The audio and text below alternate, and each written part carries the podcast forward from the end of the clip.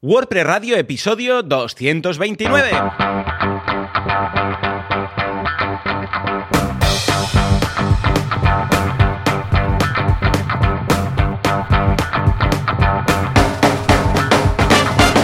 Hola, ¿qué tal? Muy buenas a todos y bienvenidos a WordPress Radio, el uh, programa, el podcast en el que hablamos de este fantástico CMS llamado WordPress, que nos permite crear webs, crear e-commerce, crear membership sites, que no nos permite crear WordPress.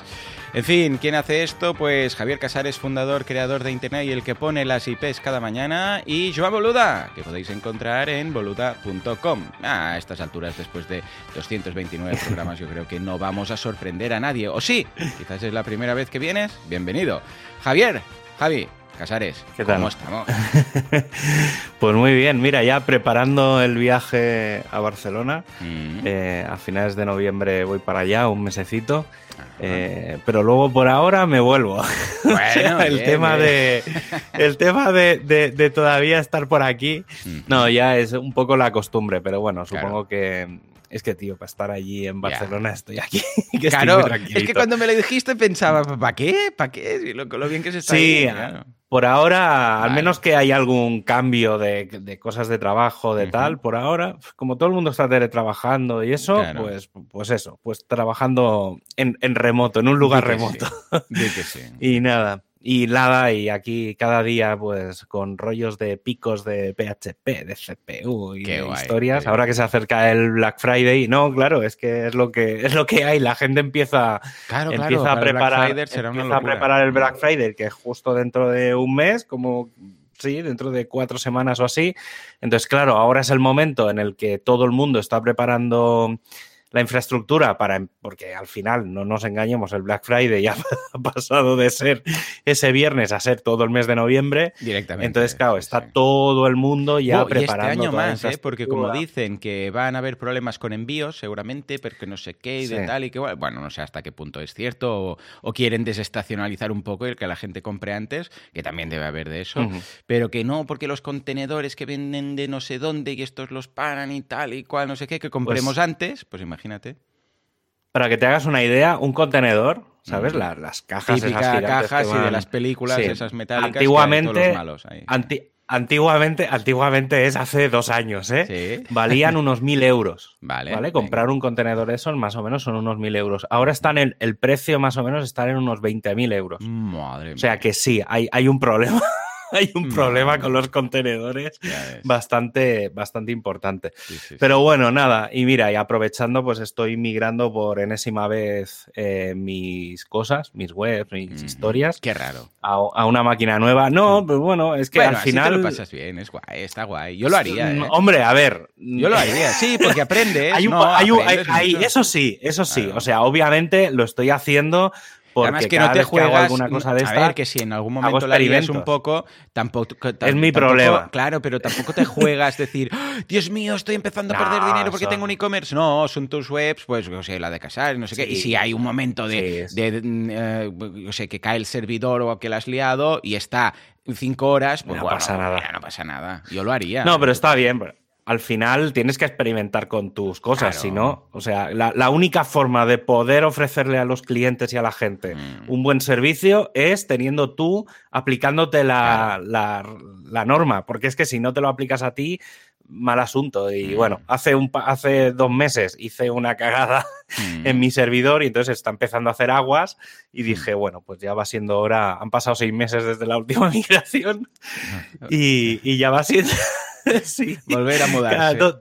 Dos veces al año toca mudanza. Para, para esos que tienen tanto miedo a, a migrar y tal, Que pues sepan mucho. que yo normalmente dos o tres veces al año Claro. migro como 30 o 40 webs y algunas, ayer migré una que son 7 gigas. Solo esa web. O sea, pero bueno, bien, bien. ¿Y tú qué tal? Muy bien, pues nada, yo un par de cursos nuevos. El de Reaper, se tiene que decir así con mucho acento, Reaper, que es un editor de sonido, bueno, de audio, ¿vale? Muy chulo, un DAW de Ujú. estos que le llaman, ah, y además gratuito, o sea que guay. Bueno, de hecho es gratuito, pero no es gratuito, es de esos gratuitos que durante un tiempo, como el Mirk, ¿tú te acuerdas del Mirk? Que al principio Sí. dejaba X tiempo y luego te saltaba eso como queriendo decir, hey, que ya se ha acabado, mm, lo puedes seguir usando. El. WinRAR. Sí, también. El WinRAR, ¿no? Oh, mítico. ya se ha acabado, pero mm, ah, si, Pero si contribuyes como, como que bien, ¿vale? Ah, pues lo mismo. Luego un curso de newsletters esta semana, o sea, herramientas para hacer newsletters, buenas prácticas, Mola. copy y todo esto. Y el ah, Google Meet, eh, digo, el, el Meet, el encuentro virtual que vamos a hacer en Google Meet este mes va a ser de retos de 21 días. Cómo montar uno de estos retos de 21 días, cómo hacer que, que tenga más convocatoria, o sea, aumentar el poder de difusión. Cómo migrar, cómo migrar tu servidor en 21 días. También, también, también. ¿Te imaginas? Curso de, bueno, se lo harías. Sin duda, sin duda. Ay, qué bueno. Eh, pero ¿sabes quién no va a tener ningún problema si tiene un Black Friday, aunque lo pete mucho? Los clientes de Sagra. Sí, efectivamente, porque hay hostings que cuando, y esto es verdad en este universo y en este multiverso, hay hostings que cuando llegas al tope, pues la web deja de servirse. Oh my god. Sí, sí, cuando llegas a un eh, límite de peticiones simultáneas o cualquier otra historia, empieza a ir lento, lento, más lento que el caballo del malo y al final peta, peta. Un timeout, un error de servidor, da igual. Pero, pero, pero, hay un hosting que tiene un redimensionamiento en caliente. Esto quiere decir que cuando tus límites llegan al, o tus recursos llegan al 75%, te lo aumentan así, en caliente. Flash, flash. Esto yo lo tengo y la verdad es que está muy bien. Esto no me lo he inventado, ¿eh? Lo digo porque a veces dicen que si me invento cosas aquí. No, no, no, esto es cierto. Cuando llega, en cuanto a RAM y CPU, llega al 75%, tú lo puedes, esto es opcional, ¿eh? Lo tienes en un sitio y dices, sí, sí, aumentar. Entonces dices, ¿cu- ¿cuántos cores y cuánta RAM quieres que aumente cuando llegue al 75? Entonces le dices, pues mira, un core, dos cores, ¿no? Y ese mes te cobran ese extra y el mes siguiente ya vuelve todo a la, a la normalidad. ¿Vale? Entonces solamente se- en los meses en los que se llegará a activar. Y esto de poderse hacer en caliente, quieres que no, está muy bien, quiere decir que no se tiene que resetear la máquina ni nada, eh, con el consecuente, pues claro, si está a tope, es que pensemos que si esto ocurre es porque ya está, hay, hay unas cuantas visitas en la web, ¿no? Entonces, si en ese momento, sí, sí, te redimensionamos, espera que haga un reset de 5 minutos, porque no es resetear un, un Windows, ¿eh? No, no es espera que le doy al reset y en 30 segundos está, tarda un poquito, porque tiene que activarse todo, pues claro, es un Cristo. En cambio aquí se hace el redimensionamiento, ¡pum! Y no ha pasado nada y todo el mundo sigue, ¿no? ¿Cómo lo ves, Javi? Está bien. ¿Has visto? Bien, bien, eso está. A ver, está guay. Obviamente, para proyectos grandes, eh, Claro. el tema de que el hosting o los recursos sean Mm. flexibles, eh, para proyectos grandes, sobre Mm. todo, va muy, va ¿Tú muy has bien hecho porque algún, también algún invento es eso, como. ¿Eh? ¿Has hecho alguno de estos? ¿Algún invento de redimensionar en función de tal? A ver, bueno, esto se lleva haciendo. O sea, el concepto del cloud, en el fondo, es esto. O sea, esta es la gran ventaja que tiene, que tiene el cloud, porque no hay, digamos, es la gran diferencia que hay entre el hosting dedicado y lo que es el cloud. Esto es algo que lleva, históricamente era al revés. Históricamente, en los años 70 y 80 y tal, que en el fondo hemos ido para atrás y ahora volvemos a, a- a lo de antes. Es decir, al principio la informática toda era cloud, porque Claro. había un servidor central y todo el mundo sí. tenía terminales. Es Claro. decir, un poco el concepto de cloud que tenemos ahora. Y entonces eso luego pasó a que cada uno tuviera su ordenador, ¿vale? Y, y luego, y en el hosting pasa un poco lo mismo, ¿eh? O sea, sí que es verdad que habían servidores centrales, Mm. luego pasaron los, digamos, la microinformática y los hostings dedicados y que cada uno tenía unas máquinas físicas que no escalaban porque tenían los recursos que tenían y luego se retomó el tema del, del hosting cloud, que un poco es eso, es tener mu- infraestructuras muy grandes por defecto repartidas de, a, a cada cliente de forma pequeñita, pero claro, como la infraestructura es tan grande, puedes hacer que vaya creciendo y decreciendo, sobre todo en, en CPU y en RAM, ¿vale? En discos es más complicado de crecerlo, Claro. pero, pero es bastante interesante sobre todo por, por, por eso, porque cuando hay picos, pues los puedes absorber. Obviamente tiene que ser algo opcional, por lo que tú has dicho, y es obvio, y no, no, no nos vamos a engañar, hay un factor dinero detrás. claro. Eh, y claro, no puedes crecer de golpe. Tú imagínate que entra un bucle infinito en algún sitio, pues si eso crece infinitamente, al final no sé, Bueno, no, tiene ningún parda. sentido.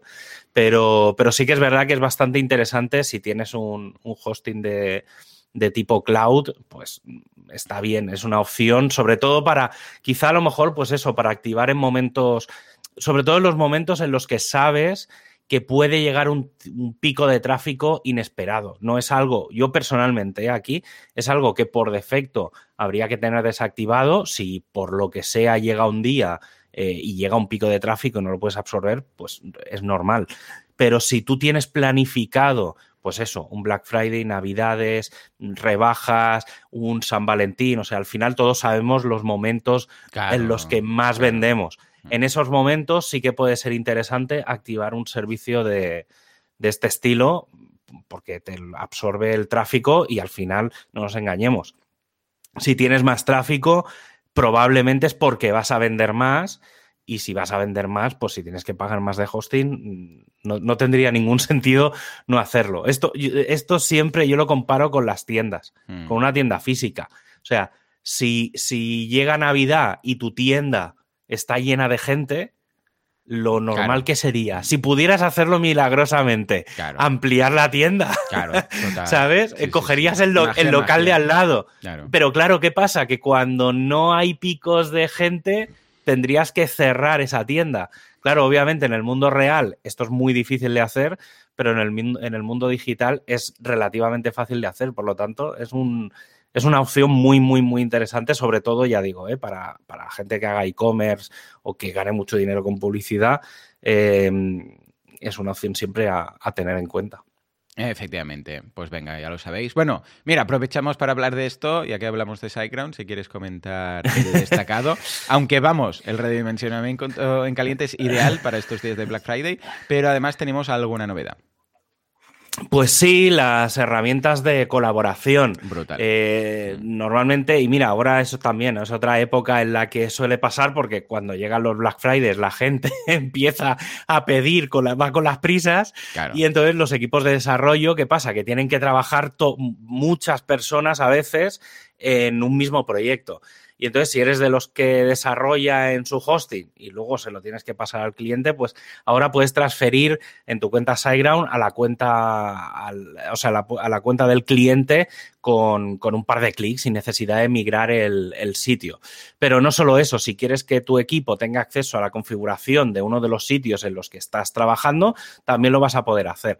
Aunque sin duda el sistema de gestión de marca blanca permitirá que puedas dar un panel a los clientes con tu marca y tu logo.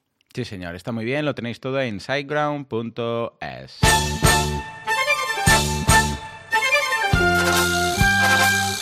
Prestualidad, Actuapreso, ¿qué pasa con Gutenberg? Y con 2022.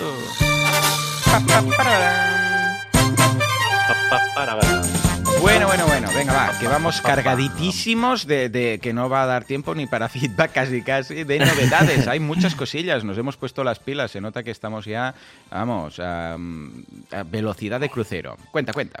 Sí, casi, casi va a ser un monográfico de WordPress 5.9 porque en estas dos últimas semanas se han, digamos, ya se ha dado el go, eh, digamos, dentro del go no go, pues se, se ha dado el go a WordPress 5.9. Un poco, en realidad no es que se vaya a dar el go, porque sabemos ya que va a salir. La cuestión de esas reuniones es qué es lo que definitivamente va a venir, o al menos lo más destacado, eh, dentro de esta nueva versión. Eh, en general, nada que, que no hayamos, que no sepamos, ¿vale? Porque al final todo, al final todo se sabe. Antes de tiempo, en general todo se sabe. Básicamente las cosas más principales que llevará y alguna que no llevará, eh, que lo he estado leyendo estos días, em, la versión de WordPress 5.9 que sale, si no recuerdo mal, el 14 de diciembre. En principio llevará el 2022, el nuevo, el nuevo tema, yo personalmente lo he probado. Cuando lo probé la primera vez estaba bastante verde, ha ido mejorando. Em, está bien, creo que es muy, muy buena opción ese, tema y creo que mucha gente lo, va a aprovechar, más que incluso que a lo mejor el 2021, que, que estaba bien, pero no tampoco mataba mucho. Em, va a estar, bueno, se va a activar por defecto ya el editor del sitio, obviamente tienes que tener un, un tema de bloques y en este caso saldría de beta, es decir, si tienes un tema de bloques, automáticamente ya te sale toda la parte de edición del sitio y ya está. O sea, eso es una de las grandes o la gran novedad de WordPress 5.9. Eh, otra de las novedades grandes es la gestión de los estilos globales. Esto va a estar bastante bien porque hoy leía mm, un, artículo bastante interesante que es em, la facilidad con la que vamos a poder crear eh, eh, temas hijo. ¿Vale? Porque antes tenías que crear la hoja de estilos, al final, digamos, lo, principal, digamos, de, de, crear un tema hijo era toda la parte del cambio de colores o toda la gestión, digamos, más visual, pero al final había, podías añadir alguna cosa nueva, pero normalmente no reprogramabas ninguna de las plantillas eh, que venían. Simplemente querías cambiar pues, colores, diseños, alguna cosa más visual. Claro, ahora esto con todo el tema de los estilos globales, se va a poder cambiar el theme.json. Y, y, claro, vas a poderle dar paletas de colores, cambios de tipografía y una serie de cosas directamente cambiando un fichero. ¿Vale? Entonces, ese fichero que ya ni, es, ni siquiera es la hoja de estilos, mm. es un fichero súper estructurado y bastante fácil de, gestionar. Y seguramente que empezarán a salir un montón de herramientas para la gestión de este, de este fichero. Eh, y luego, bueno, todo lo que viene, digamos, todo lo que se ha ido probando en, en las últimas seis, ocho versiones de, Gutenberg, ¿vale? Creo que por lo que estaba leyendo va a entrar hasta Gutenberg 11.9. Oh, muy bien. cosas que van a entrar, aunque están teniendo algunos problemillas, ¿eh? Con faltan desarrolladores y tal, bueno, lo, ya, lo típico. Em, sobre todo para mí hay tres destacados dentro de esta lista de novedades. Una que es la que todo el mundo lleva meses pidiendo, que es el espaciado de elementos. Vale. Pues el ejemplo más claro es las columnas, pues poder poner espacio entre columnas, cosas de esas. Luego, muchas mejoras con respecto al duotone, la tipografía y cosas así. Ya lo hemos comentado, por ejemplo, el tema de, encolar tipografías de Google Fonts y Web Fonts y cosas de estas. Y luego el Navigation Block. Y digo el Navigation Block porque el, el, Navigation Screen, ¿vale? Por llamarlo de alguna forma, eh, no va a venir. Ahora después lo, entro más en detalle con eso porque es, bastante importante esto. Y luego, sobre todo, una de las cosas que en teoría va a ser mm, otra de las revelaciones de, mm, WordPress 5.9 es el directorio de patrones. Eh, ya lo comentamos que cuando salió WordPress 5.8 eh, en paralelo salió la web eh, donde poder ver y navegar por el directorio de patrones, que tenía muy pocos patrones, pero bueno, era el primer lanzamiento de ejemplo. Eh, y ahora ya se va a integrar. Ya en aquel momento ya existían las APIs y estaba todo, pero no estaba integrado con el editor. Ahora la idea es que si tú buscas una cabecera, o un, yo qué sé, o un pie de página, puedas directamente irte al directorio de patrones y decir, este incrústame esta cabecera y te, la, y te la da todo el diseño hecho. Y lo que decía, eh, por otra, en otra línea, eh, se ha estado trabajando con el tema de el, Navigation Editor, el Navigation, que es la pantalla, digamos, eh, toda la parte de navegación se va a separar, ¿vale? Hasta ahora solo teníamos dentro de la sección de apariencia, pues teníamos los menús. Correcto. Pero luego dentro del. Tú no podías fácilmente incrustar un menú dentro de cualquier parte de la web. ¿Vale? Entonces se ha hecho el Navigation Block, que son bloques es un bloque en el que puedes crear menús, que puede ser un menú para, por ejemplo, el contenido de un mismo, de una misma noticia, ¿vale? Pues así en plan tabla de contenidos, cosas así. Eh, o puedes poner un menú, digamos, los menús se van a convertir en un bloque. Y obviamente ese bloque lo puedes poner en cualquier sitio. El problema está en que la pantalla donde se gestionan los menús, la, actual pantalla de menús, eh, no acaba de estar al 100%. Esto es algo que llevo comentando desde hace un año y medio. ¿Vale? Desde que salió la primera versión, mm. no, hay, no, hay, manera de que esa pantalla acabe de, de funcionar bien, faltan APIs, faltan cosas internas y al final se ha tomado la decisión de que esa parte eh, con Gutenberg está en beta, sin, sin hablo del plugin ¿eh? en concreto, mm con el plugin de Gutenberg lo, puedes activar y puedes utilizarlo. Sin el plugin de Gutenberg no estará. Seguiremos teniendo los menús eh, antiguos, digamos, el sistema de menús. Aunque, ya digo, eh, sí que vendrá el bloque de navigation eh, para poder crear menús dentro de, los contenidos. Y luego, por otro lado, pues bueno, ya ha salido, ha salido ya la famosa agenda, digamos, de, de WordPress 5.9. Básicamente, las fechas así más destacadas son, bueno, prácticamente desde el 9 de noviembre, que es dentro de dos semanas, si no me equivoco. A ver, que voy a mirar la agenda. Pero sí, es dentro de. Sí, dentro de dos semanas. A partir de ahí, cada semana va a haber algo, ¿vale? Va a haber un punto de, alguna versión, alguna cosita. Entonces, el 9 de noviembre va a ser el Feature Freeze, ¿vale? O sea, se va a congelar ya lo que hay, o sea, lo que haya en el core es lo que va a haber. Correcto. Toda la gente que va.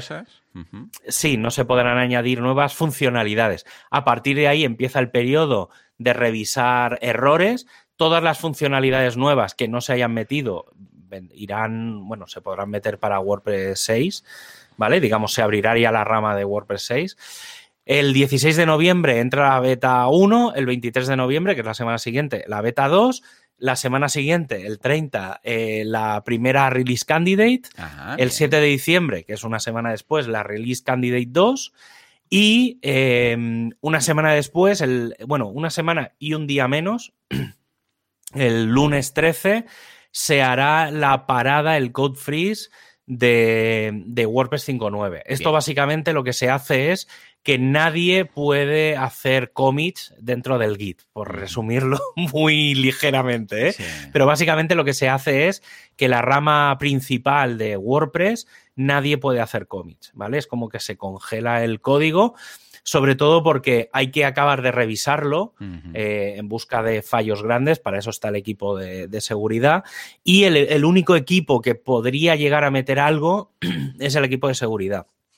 Normalmente lo hace justo antes de que se haga la release, es decir, no, los, no lo haría el día 13, sino que lo haría el día 14, horas antes de que se haga, digamos, el zip en el que en el que vendrá WordPress 5.9, que es el 14. Sí que hay que decir que a partir del a partir del 30 de noviembre, aunque ya el 23 de noviembre se podrá empezar a hacer, pero a partir del 30 de noviembre hay un hard freeze de las cadenas de texto. Es decir, ah, el 30 de noviembre las frases a traducir ya no se podrán cambiar. Es decir, el, 1 de diciembre, por así decirlo, todos los equipos de traducción de todo el planeta podrán acabar de, de traducir WordPress 5.9. En general, ya está, ¿eh? hay, hay muchas frases, tal, lo que pasa es que van cambiando. Entonces, más o menos sobre el 23 de noviembre suele, eh, será el parón principal pero ya el 30, digamos,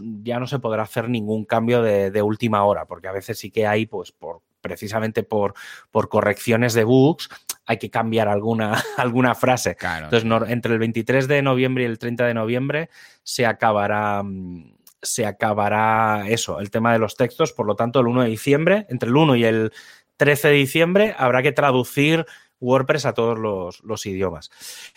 Y luego un par de detalles, no, voy a entrar mucho en, detalle, pero, pero, bueno, es bastante interesante. El equipo de diseño eh, ha estado planteando diferentes opciones para cómo gestionar em, la edición del sitio, ¿vale? O sea, cómo, desde dónde, o cómo se van a poder editar las cabeceras y pies o todo lo que no es el contenido de por sí. Eh, hay varias propuestas, hay unas que, a mí personalmente no me acaban de... O sea, me, gustan, pero tampoco me gustan. Sobre todo porque ahora, cuando, cuando estamos haciendo las pruebas, el editor del sitio está en una pestaña, está en una sección del menú, que tú directamente en el menú ves hay un pedazo de sección que por editor del sitio, site editor, con una etiqueta que pone beta. Eh, claro, eso no puede estar ahí porque no, no, tiene ningún sentido que eso esté ahí. Entonces lo que se va a hacer es llevarlo a la sección de apariencia. Dentro de la apariencia habrá una sección que se llame editor. Y entonces ahí seguramente todo esto es, es un poco ficción, ¿eh? O sea, no es seguro, pero parece lo más probable o personalmente creo que sería lo más razonable desde el punto de vista de experiencia del usuario, ¿vale? Porque hay varias propuestas que es que toda la gestión no se haga desde la sección de apariencia, sino que tú estés dentro de, por ejemplo, de una entrada y puedas cambiar la cabecera del pie. Cosa que tiene, está bien, pero, mm, pero es raro, ¿sabes? Entonces, lo ideal que sería, pues que entres dentro de la sección de apariencia, que es donde todo el mundo está acostumbrado a mm, editar las cosas del diseño. Entonces, ahí tienes el editor y en el editor, digamos, te saldría una lista de cosas a editar ¿Vale? Entonces, pues yo qué sé, pues pantalla principal, eh, ficha de eh, un artículo, ficha de una página, la, no sé, toda la lista de, pantallas, de plantillas que, que, hay. Entonces, entras y editas lo que quieras, ¿vale? Pues cambio la cabecera, cambio tal. Entonces, una de las pruebas que estaban haciendo el otro día era cómo editar un producto de WooCommerce, ¿vale? Entonces, claro, porque al final una cosa es WordPress y otra cosa es todo lo que no es, es, es WordPress, pero no es el core. Y entonces estaba bastante, bastante interesante. Y luego, eh, ya saliendo un poco de, mm, de lo que es eh, WordPress 5.9, eh, cuatro cositas que son, bueno, son detallitos, pero bueno, que son bastante significativos.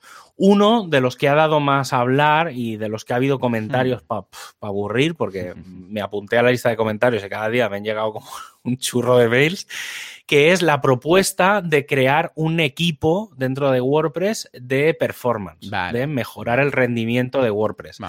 Eh, ha habido muchos, muchos, muchos comentarios. Sí que es verdad que uno de los comentarios, que es de los, digamos, del equipo directivo de WordPress, ¿vale? han dado como duda el si tiene sentido crear un equipo puramente para esto, hmm. porque claro, yo al final una de las cosas que comenté, y podéis ver por ahí mis, mis comentarios, es que, claro, no, el equipo de performance en realidad afecta a cuatro equipos. Claro. ¿Vale? Porque afecta al equipo de hosting, ¿vale? Porque obviamente, pues el hosting tiene mucho que decir aquí, al equipo de core, porque obviamente hay que optimizar el core, y luego al equipo de plugins y al equipo de temas. ¿Vale? Porque claro, al equipo de plugins, pues obviamente los plugins eh, hay que... Y cada uno de ellos tiene una serie de funciones, ¿vale? El equipo de hosting lo único que puede hacer es recomendar cosas, no... O sea, desde el equipo de hosting poco vamos a poder cambiar eh, en WordPress, pero sí que podemos recomendar tanto a usuarios finales como a, a otras empresas buenas prácticas para mejorar el rendimiento. El equipo de core sí que puede hacer cosas. Por ejemplo, una cosa muy, muy, muy clara es dejar ya de dar soporte a PHP 5. Eh, ¿Vale? O sea, no, o sea, el tema, porque, tío, va tres veces más lento.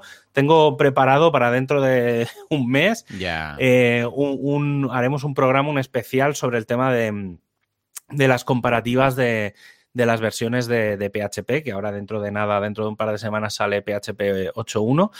Pero bueno, está ahí el tema este de la propuesta, a ver dónde va. Mm, ha habido mucha gente que ha dicho que quiere apuntarse al tema. Aquí la cuestión es cómo se va a poder llevar a cabo las propuestas. Ya. ¿Vale? Porque ya digo, al final hay, yo creo que va a haber mucha documentación, eso sí, pero, pero bueno.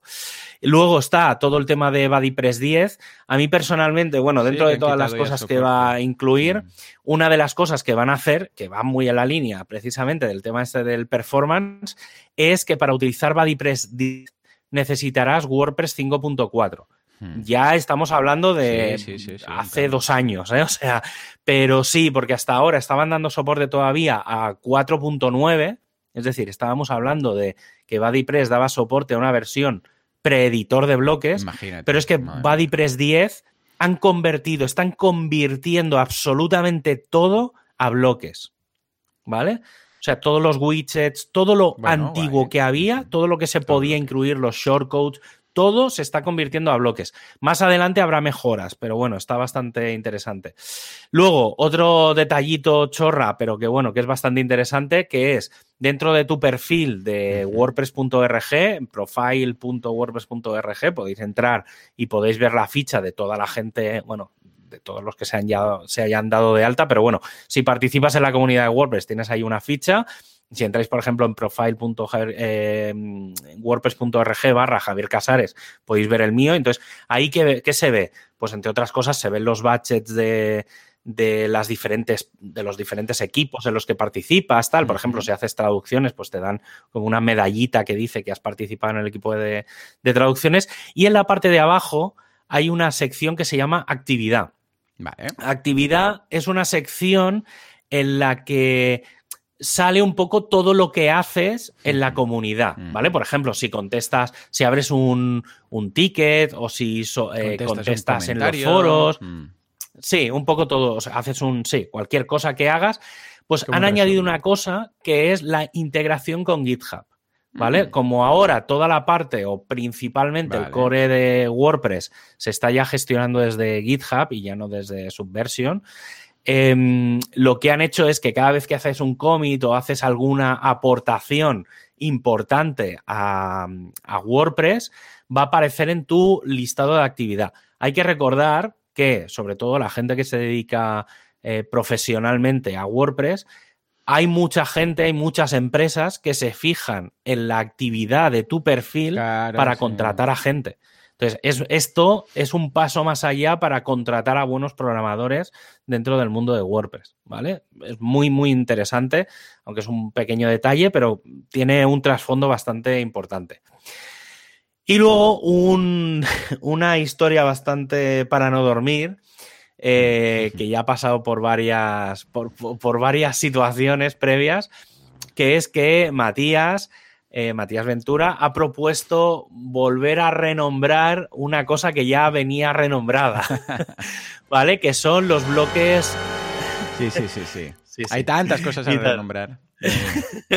Por suerte aquí, como tenemos a Tellado, que él luego ya lo traduce sui generis, pues ya está arreglado, ¿no? A ver, a ver, los bloques reutilizables. Los bloques reutilizables, ¿vale? Son, son esos bloques que podemos guardarnos, digamos, dentro de nuestro WordPress y que eh, cuando lo podemos incrustar todas las veces que queramos en los contenidos que queramos y si lo editamos en un sitio automáticamente se eh, cambia en, iba a decir la palabra clave, pero lo voy a decir por ahora, cambia en el resto de sitios, ¿vale? Entonces, este, este bloque, este concepto, empezó llamándose bloque safe blocks, ¿vale? Bloques salvables o salvados, no, sé cómo traducirlo correctamente.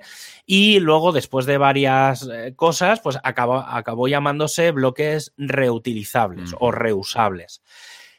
¿Qué, pasa? Que ahora tenemos los patrones. Claro. Y los patrones ¿vale? O el directorio de patrones no dejan de ser bloques reutilizables porque los utilizas, los utilizas más de una vez. Entonces, lo que han planteado es que los bloques reutilizables que estamos utilizando ahora se llamen bloques sincronizados, ¿vale? Sync blocks. Básicamente la idea es que, eh, o la propuesta es que tú internamente sepas que si cambias ese bloque, ¿vale? Que es, por eso no quería utilizar la palabra antes, ¿vale? Cuando cambias un bloque se sincroniza con, todos los bloques que haya en otros sitios, ¿vale? Típico bloque que tienes las redes sociales y está en muchos sitios. Claro. añades una red social y automáticamente, ¡boom! En todos los sitios donde se estaba usando eso, ahora tienes la, nueva red social. Pues sí, sí, pues básicamente es eso. Entonces, no está claro cuándo se va a hacer este cambio, si va a ser ya o, a lo mejor llega en WordPress 6, pero, pero bueno, que sepáis que está, que está la propuesta ahí, lleva desde finales de agosto, o sea que, que, tiene historia. También han, planteado que se llamen bloques globales, eh, otros nombres que no acaba. A ver, esto es lo de siempre. Si alguien potente de la comunidad dice el nombre, pues eh, va a ser ese. o sea, no, no, le demos, no le demos muchas vueltas más. Así que seguramente, pues eso, dentro de poco tendremos los bloques sincronizados y dejaremos de tener bloques reutilizables al uso está bien, muy bien, muy bien. Bueno, yo creo que si la nomenclatura ayuda a entender el funcionamiento, siempre es bienvenida. Entonces, en este caso, que la gente entienda bien que si cambio algo, se cambia en todas partes, que no es como una plantilla que yo la utilizo ahora y pongo lo que quiero y mañana en otro sitio y mañana en otro sitio, sino que, ojo, que si la tocas, Luego cambia donde lo hiciste, ¿no? Porque claro, una plantilla tú te puede ir muy bien para crear algo desde, no desde cero, sino desde una base, pero que sepas que si la modificas estás tocando lo otro. O sea, que en ese sentido bien. Pues nada, venga, nos vamos al feedback.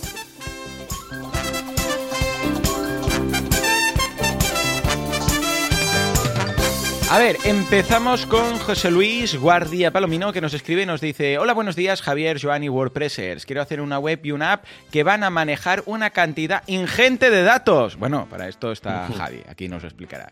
Pongamos una aplicación donde comparar precios de diferentes supermercados en toda España. Toma ya, venga. donde uh, dice, tu, tu, tu, donde pongamos una aplicación, aquí, eh, con un histórico de precios de seis meses a un año. Las imágenes, imagino que utilizaré las de la web del mismo super o tal vez de las de iendata.com. Resumiendo, algo así como un rastreator, pero de supermercados. Y además, ojo con histórico, ¿eh? Mi duda viene en el hecho de no saber calcular la capacidad en gigas de hosting o si recurrir a un servicio externo de pago como Airtable o Google Sheets. Tampoco sé valorar la diferencia entre alojar toda mi web o recurrir a un servicio de terceros en lo que a velocidad de carga de la página y de la app concierne. En principio, lo que querría es valorar el coste de un producto mínimo viable. Una vez validado, y si el ratio de conversión y la tasa de tráfico son adecuadas, adecuadas recurriría a un equipo de programadores ad hoc. Si no, mataría el proyecto. Como siempre, gracias por tu tiempo, José, por vuestro tiempo, José Luis, Guardia Palomino. Venga, va. Javi, esto pinta tuyo. A ver, esto es bastante, da para mucho, ¿eh? Hacer, hablar de esto. Voy a intentar no alargarme mucho. A ver, hay que decir, si él lo plantea como un proyecto de negocio y tal, es complicado, es bastante complicado. Primero porque ya existen varios proyectos, ¿vale? No solo de supermercados, sino de otras cosas. Eh, yo precisamente hace un montón de años eh, ayudé en temas de SEO, de web performance en, en uno de ellos que estaban en Barcelona, ahora no, recuerdo el nombre, si no lo diría, ¿eh? No, es, que, es que de verdad que hace ya tanto tiempo que ni me acuerdo. Eh, eh, luego, otra cosa es que todos los proyectos que conozco que hacen cosas parecidas, no digo que sean de supermercados, pero en el fondo a, hay muchas cosas parecidas, pues tipo esto, tipo rastreators y cosas de estas, uh -huh. eh, tienen un equipo de ingenieros bastante grande, ¿vale? Uh -huh. O sea, entre 5 y 10 personas no se te va. Hablo de ingenieros a nivel desarrollo, crawler, sistemas, o sea, gente muy, muy, muy potente y suele ser un proyecto bastante costoso en todos los sentidos, ¿vale? O sea, no es un proyecto ni rápido de hacer ni, ni fácil de mantener, ¿vale? Es bastante costoso en todos los sentidos. Entonces, voy a explicar un poco los pasos, porque al final un proyecto así en realidad tiene como, bueno, yo lo he dividido así en plan rápido, ¿eh? Cuando he leído esto esta mañana, bueno, un rato antes de, empezar a, grabar, eh, lo he dividido un poco en cuatro partes. Lo que es el crawler, el procesador, el almacenamiento y lo que sería la web, ¿vale? Entonces, eh, empezando, digamos, por el principio, necesitas todo un proyecto. Cada uno de estas cuatro partes sería casi un proyecto en sí mismo. El primero es el del crawler. Una de las primeras cosas que hay que hacer es rastrear todos los sitios, coger la web de Mercadona, de Día, de Carrefour, no sé, de todos los supers que haya y cada día, o incluso no sé hasta qué punto, no, la verdad es que no lo sé, ¿eh? si cambian los precios varias veces al día, pero bueno, entiendo que con claro. rastrearlo una vez al día ya tienes que rastrear todos los productos de todos los supermercados. Casi nada, sí. Claro, entonces eso ya implica, eso ya de por sí es un proyecto, o sea, Google hace eso, ¿vale? Entonces ya hay, hay, una empresa como Google que se encarga única y exclusivamente a hacer esto. Entonces, entender, hay, hay que entender que eso ya de por sí es un gran proyecto.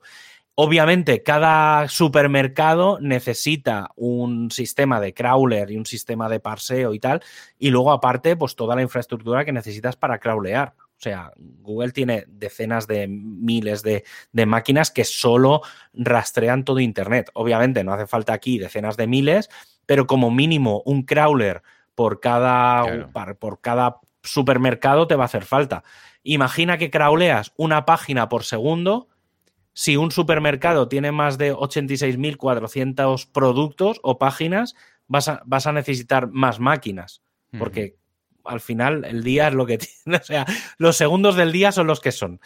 Entonces, ahí, independientemente del coste de montar todo el crawler, ahí qué es lo que harías? Encolarías en algún sitio, es decir, tendrías que tener en algún sitio almacenado todas las páginas que crawleas.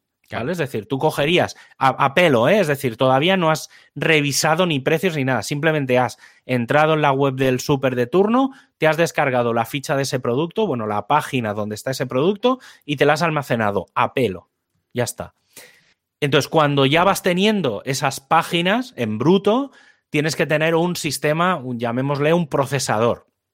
Básicamente, tienes que coger cada una de esas plantillas de cada producto y extraer la información importante que puede ser pues el título, saber exactamente qué producto es, pues, ya sacando el código de barras, el EAN, no sé lo que sea, sacando el precio, que obviamente es lo que lo más importante aquí, ¿vale? Entonces, bueno, tienes que sacar una serie de, de productos y lo tienes que procesar de las diferentes pantallas, plantillas que hay de cada supermercado, es decir, y claro, imagínate que alguien cambia el diseño Mm, pues tienes que reprogramar todo eso, ¿vale? Entonces, eso ya de por sí es otro proyecto, como decía.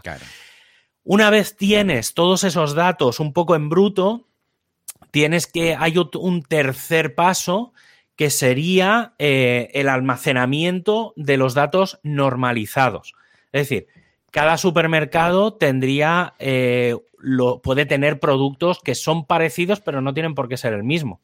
¿Vale? Entonces, tienes que coger todos los datos, asegurarte de que todo es lo mismo y guardar toda la información en un formato estándar. Es decir, por ejemplo, los, el precio. Pues el precio tienen que ser eh, una serie de números, coma, dos decimales, espacio, euro, por ejemplo. ¿no? Es la forma normalizada de poner un precio. Eh, por ejemplo, no sé, me lo invento, pero en, un producto, por ejemplo, que haya una tienda que vende cosas de Estados Unidos, ¿vale? Un supermercado que... Claro, los, los, pesos, por ejemplo, o los tamaños van a venir en pulgadas, no te van a venir en centímetros. Pues tendrás que convertir los, los tamaños de pulgadas a centímetros, porque tendrás que... todo tienes que compararlo igual. Entonces, hay un proceso ahí que es normalizar los datos. ¿Para qué? Para que lo que estás comparando sea siempre exactamente lo mismo, porque si no vas a dar un resultado de mierda, no nos engañemos. Entonces no tiene sentido entrar a ver cuánto vale una lata de tomate y que te salgan cosas diferentes, O sea, o comparar euros con dólares, no, no tendría ningún sentido. Y entonces, una vez tenemos los datos normalizados, sí que ya habría que pseudo precalcular eh, lo que vamos a mostrarle al usuario. Es decir, no todos los datos que vamos a, calcular y a normalizar luego se tienen que mostrar por pantalla. ¿Vale? Entonces, si queremos hacer un histórico, no tiene sentido estar almacenando mil millones de cifras. A lo mejor te puedes calcular cómo se va a mostrar el gráfico, pues yo qué sé, la gráfica del histórico del precio, por ejemplo, no sé qué, hablando de, seis de seis meses o de un año, pues por ejemplo, cómo ha ido evolucionando el precio medio de, ese producto. Pues eso, en vez de tener, de calcularlo en tiempo real, ¿vale? Porque tienes, claro, el paso anterior tienes cada día el precio de cada supermercado. Eso sería una tabla con miles de registros.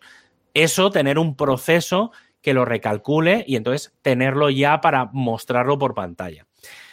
Obviamente, en cada uno de estos casos, hablando de temas de infraestructura y demás, pues es un caso diferente.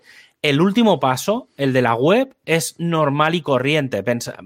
pensemos que más o menos a nivel de supermercado no hay más de 100.000, bueno, puede ser ¿eh? que haya más, pero hay unos 100.000 productos. ¿Vale? En general en supermercados, porque estamos hablando, estamos hablando de marcas blancas, marcas que no son blancas, es decir, latas de tomate hay de un montón de marcas, pero al final más o menos puedes comparar los productos de forma similar. Entonces, al final el último paso es relativamente sencillo. Almacenar 100.000 eh, productos no es mucho, ¿vale? Aunque parezca un valor bastante grande, por ejemplo, un WooCommerce lo aguantaría perfectamente, no tendría ninguna, ninguna historia. El problema es cómo rastreas los millones y millones de páginas del crawler. O sea, el problema está en la parte previa, no en, la parte de, la web. Digamos, todo lo que no se ve es donde realmente está el problema. Em, ya digo, yo personalmente no, yo, ¿eh? o sea, os lo digo yo que, que llevo años, yo enfrascarme en un proyecto así solo no lo haría ni loco.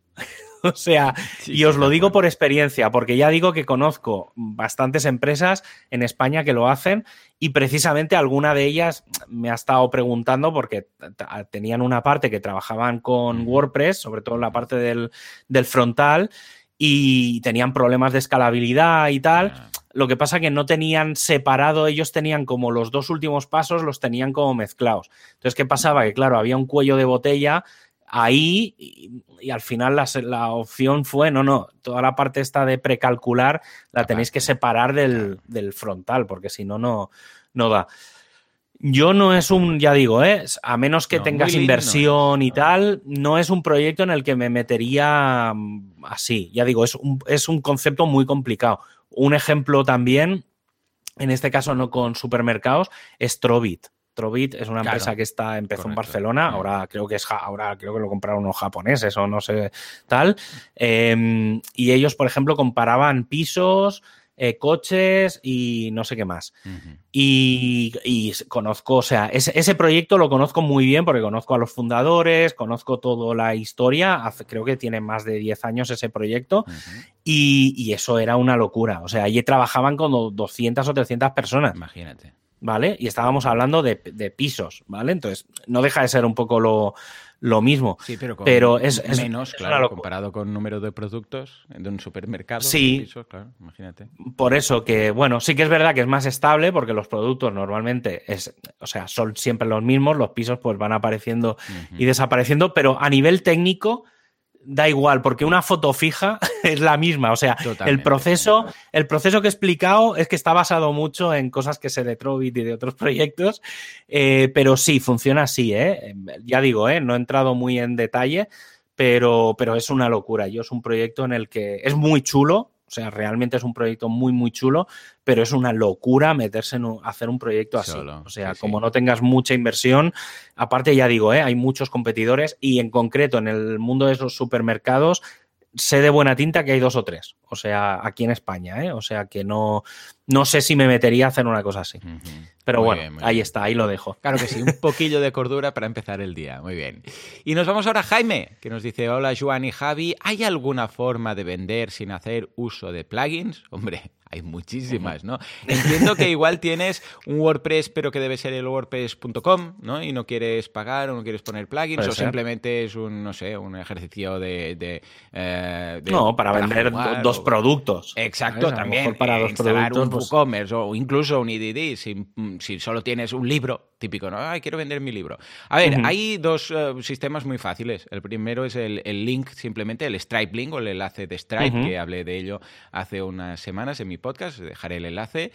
O el botón de, de PayPal, que sería lo equivalente, lo que pasa es que casi que mejor el, el de Stripe. ¿Por qué? Bueno, primero porque te van a cobrar menos comisión y por otro lado porque el checkout de Stripe está muy bien hecho. Muy, muy bien hecho. O sea, es responsive, te permite poner si quieres la, la dirección de facturación separada o no, pedir las dos de la de envío, puedes tener em, productos recurrentes con el botoncito, puedes poner ahí la imagen bonita, una descripción, todo lo que todo lo que quieras, ¿vale? Yo te recomendaría el enlace de Stripe.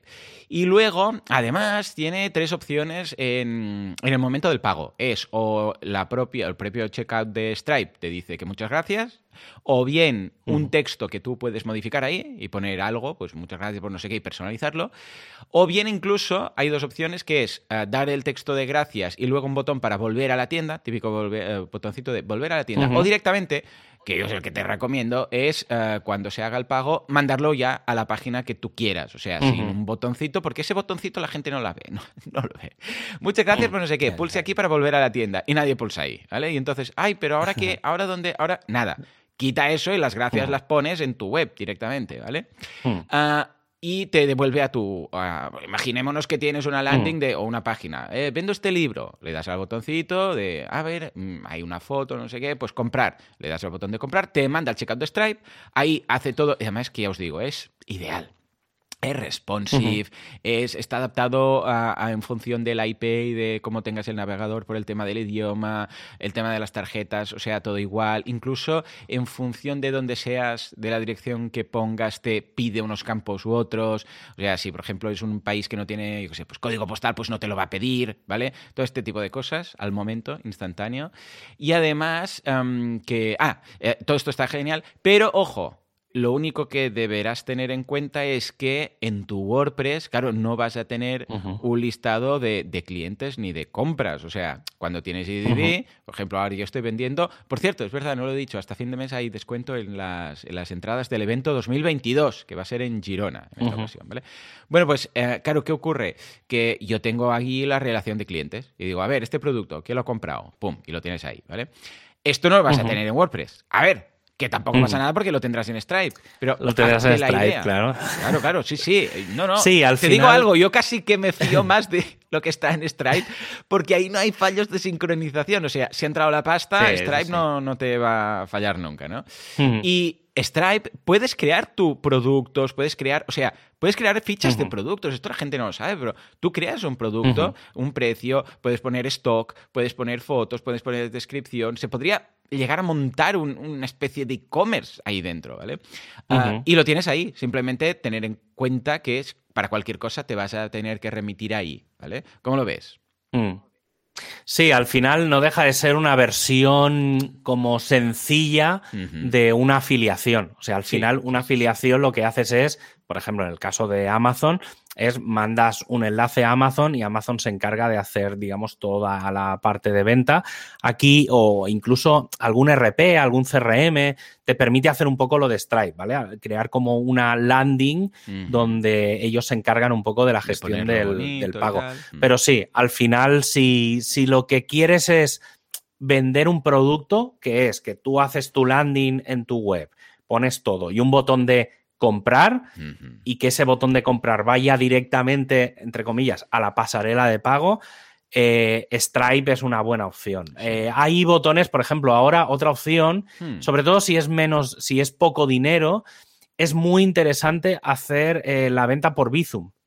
También. Sobre todo si estáis en, si vais a vender en España, porque ahora el Bizum permite vender desde tiendas web. ¿Vale? Incluso en las tiendas físicas también pasa, ¿eh? Que es que mm, en las tiendas físicas, digamos, lo que harías es que cuando te dan el ticket de compra eh, sale como una especie de QR que lo escaneas y te lanza el Bizum o te sale un par de códigos, te dice, pues mira, pones, entras en tu cuenta de Bizum, pones este número, donde pones este número de teléfono, en realidad pones este código de tienda que es un número de cuatro o cinco cifras, y pones el dinero y pagas y en ese momento haces la transacción. Pues eso también se ha llegado a hacer desde web. Entonces, como la gente está bastante acostumbrada a hacer Bizum, sobre todo porque tiene muy pocos costes de, mm, comisiones, eh, no descartaría que fuera, ya digo, eh, para productos de menos de 200, 300 euros, eh, Bizum es una opción brutal. Y aquí, he de decir, no, sé si es, sé, que lo tiene, no lo, he, no lo he visto, pero dadle una ojeada al plugin de mm, de José Conti, eh, el que está en WooCommerce. Lo que pasa que aquí ya, claro, ya tendrías el tema del, del WooCommerce, pero, pero bueno, simplemente lo hago como un añadido, ¿eh? Eh, porque el, plugin de Redsys que tiene José, ya él le añadió hace un par de versiones, le añadió la opción de poder pagar con Bizum. Entonces, si no queréis poner métodos de pago, pues de tarjeta, de PayPal, tal, sí que podéis haciéndolo, ya digo, ¿eh? con un WooCommerce, con el plugin de Redsys, podéis hacer que se pague por Bizum. Y es bastante guay. Yo lo he visto en alguna web. Es una, yo creo que es algo que no sé si empezaremos a ver esta Navidad, pero, pero creo que puede ser un sistema interesante, sobre todo de cara a e-commerce y demás. Creo que es una, una, puerta que está abierta, que ya digo, ¿eh? todos los que tengáis e-commerce y demás, cosas de poco precio, creo que es un método bastante guay, porque la gente a veces no lleva la tarjeta, la verificación de las tarjetas, y Bizum es una cosa que, es muy inmediata. Eh, aparte también es eso, la inmediatez, ¿sabes? Que las tarjetas a veces hasta el día siguiente no aparecen y es un poco rollete hmm. y no lo sé. ¿eh? No sé hasta es una puerta interesante. Debería probar, probaré ambas porque no sé, ambas son bastante interesantes, sobre todo si es alguien que compra desde móvil, ¿vale? Pero debería valorar lo tedioso que es pagar con una y con la otra porque cada uno tiene sus mm, puntos positivos y negativos, ¿no? Porque claro, Bizum Claro, si eh, abre, tienes que abrir la app del banco, la de Bizum o lo que sea, luego seguramente, sí, sí, eh, porque he pagado hace poco con esto, y me saltaba luego la de la, en mi caso que trabajo con CaixaBank, pues la de CaixaBank para confirmar que el Bizum tal, y entonces me manda de una aplicación a la otra, y luego vuelvo a la primera, eh, vale, por ahí estaría, en cambio, claro, no tienes que memorizar la tarjeta, que esto eh, quieras que no, bueno, o no tienes que poner la tarjeta, es, que, claro. un poco más tedioso, pero, claro, eh, por otro lado, el checkout de Stripe te permite Apple Pay con lo que, y, Google Play, y Google Pay, con lo que también sería muy cómodo, ¿vale? Además, también te permite cambiar la cantidad en el checkout. No sé, tiene... Está ahí, ahí. Tiene ¿eh? pros y cons, obviamente. yo ya digo, ¿eh? O sea, el tema, de, el tema de Bizum es que incluso hace esta semana, ¿no? A principios de semana o el fin de semana pasado, eh, leía en algún periódico gordo, obviamente ya se notaba que era como pseudo patrocinado, ¿sabes? Esto que ahora eh, que los periódicos no, no sabes lo que es información de lo que no, pero sí que obviamente me lo leí, no lo republiqué porque no tenía sentido, pero sí que leí como una especie así de, información que explicaba esto, ¿eh? lo que acabo de explicar yo, que muchas tiendas, en este caso eran tiendas físicas, ¿vale? Y creo que es bastante interesante porque mm, lo bueno de Bizum es que como tiene los límites de pago, ¿vale? Sí que es verdad que permitía hasta 2.000 euros. En las tiendas físicas se va a permitir hasta 2.000 euros. En las digitales creo que estaba en 300, 500 euros o algo así. O sea, no todavía, pero, pero es, o sea, puedes comprar muchísimas cosas con por menos de, de 50 a 100 euros.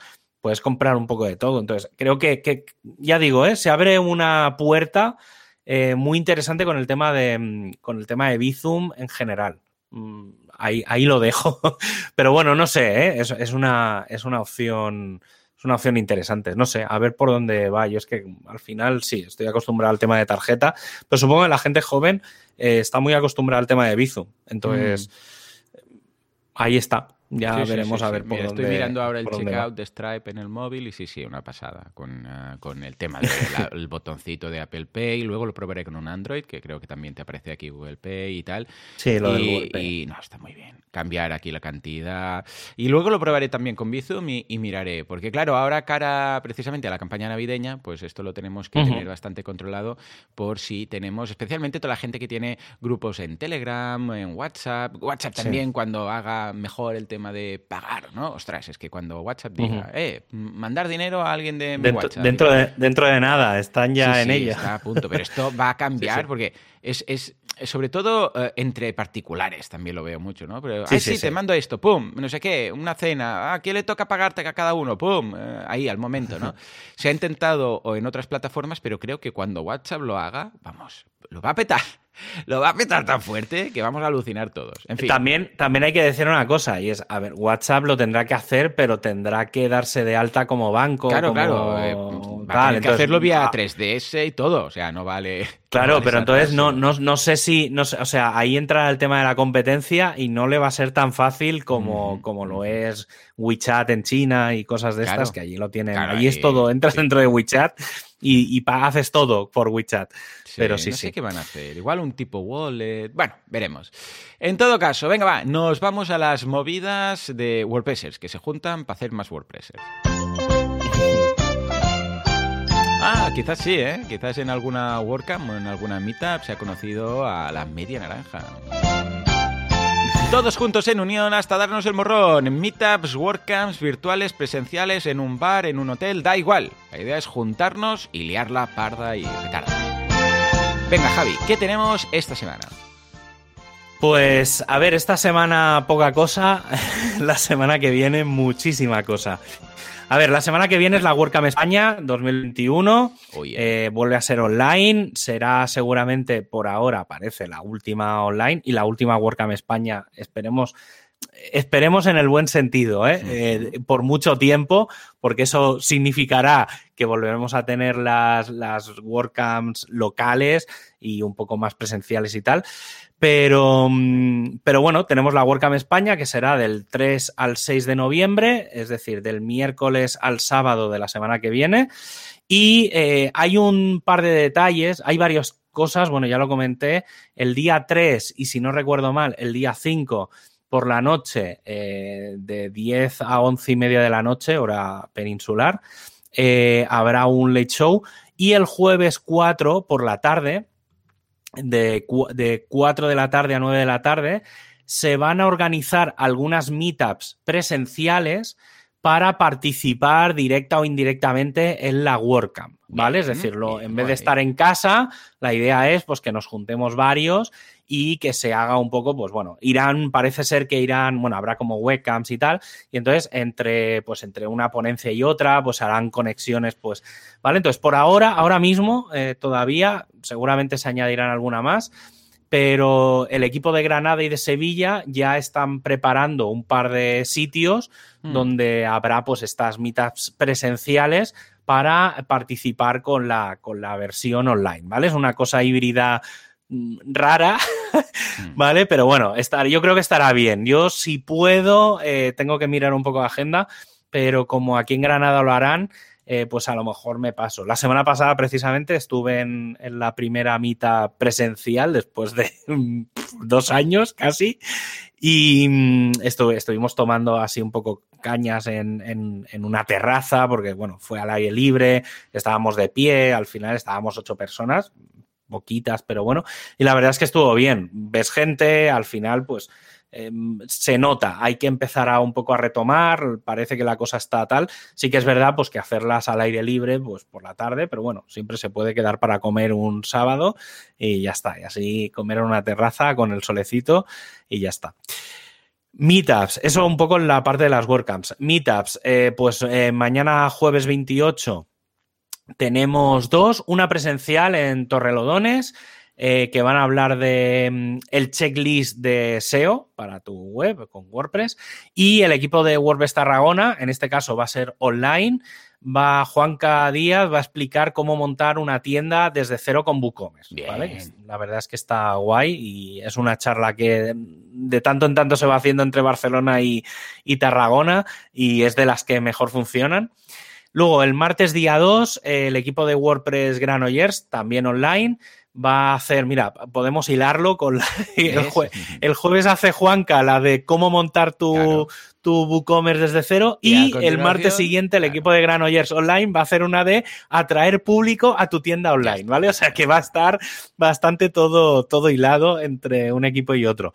Y luego el día jueves, el jueves 4, a nivel global, esta es una meetup, eh, es como el equipo, la, la meetup que, hacemos en el equipo de WordPress Hosting, pues el equipo de WordPress Accessibility, también de forma online, en este caso es una meetup global, será en inglés, van a hacer una que se llama Building Themes with Accessibility in Mind, o sea, cómo construir un tema de WordPress pensando en la, en la accesibilidad muy interesante, sobre todo si estáis metidos en el mundo de accesibilidad. Y sé, me ha parecido ver que la semana siguiente, es decir, ya lo comentaré el, el próximo programa, van a hacer algo parecido, pero en vez de mm, cómo construir temas, van a hablar de cómo construir plugins pensando en accesibilidad. ¿Vale? Aparte, dentro de también, dentro de un par de semanas, voy a dar yo una charla, si no recuerdo mal, no quiero liarme, sobre las diferentes, no, no sé si es de las capas de caché o esas en diciembre, y de las, eh, las formas de hacer backup. Vale, Entonces, bueno, independientemente de eso, entre noviembre y diciembre voy a dar un par de meetups yo. Una de eso, una de, cómo hacer backups en WordPress con muchos sistemas diferentes y otra de cómo activar y gestionar las capas de caché en, WordPress. Eso en noviembre y diciembre en el equipo de, WordPress Hosting. Bueno, van apareciendo tal. Está aquí en España, ya digo, ¿eh? como la semana que viene es es la WordCamp, se han frenado un poco las, las meetups tanto de esta semana como de la siguiente como de la posterior, ¿vale? Porque obviamente pues eh, las WordCamps eh, saturan un poco el, el, mercado, pero bueno, es normal, está todo el mundo focalizado, hay mucho, está todo el equipo focalizado en la, en la WordCamp, así que aparte que estoy de patrocinador en la, en la WordCamp, que ah, muy bien, este año me ha dado por ahí, y sí, así echar una mano con, con algunas cositas. Y nada, pues ya está. Ahí nos, la semana que viene nos vamos viendo en, en, la WordCamp. Sí, sí. Muy completo, vemos de todos los niveles, incluso se complementan unas a otras, ¿no? Como, el caso este de, de WooCommerce. Pues nada, señores, hasta aquí el episodio de hoy. Espero que haya sido de utilidad. Como siempre, muchas gracias a todos por eh, vuestros me gusta en iBox, vuestros comentarios, vuestras estrellitas en iTunes, que esto ayuda a hacer este podcast más y mejor, difundirlo y todo esto. Nos escuchamos dentro de una semanita con más WordPress, con más radio. Hasta entonces, adiós.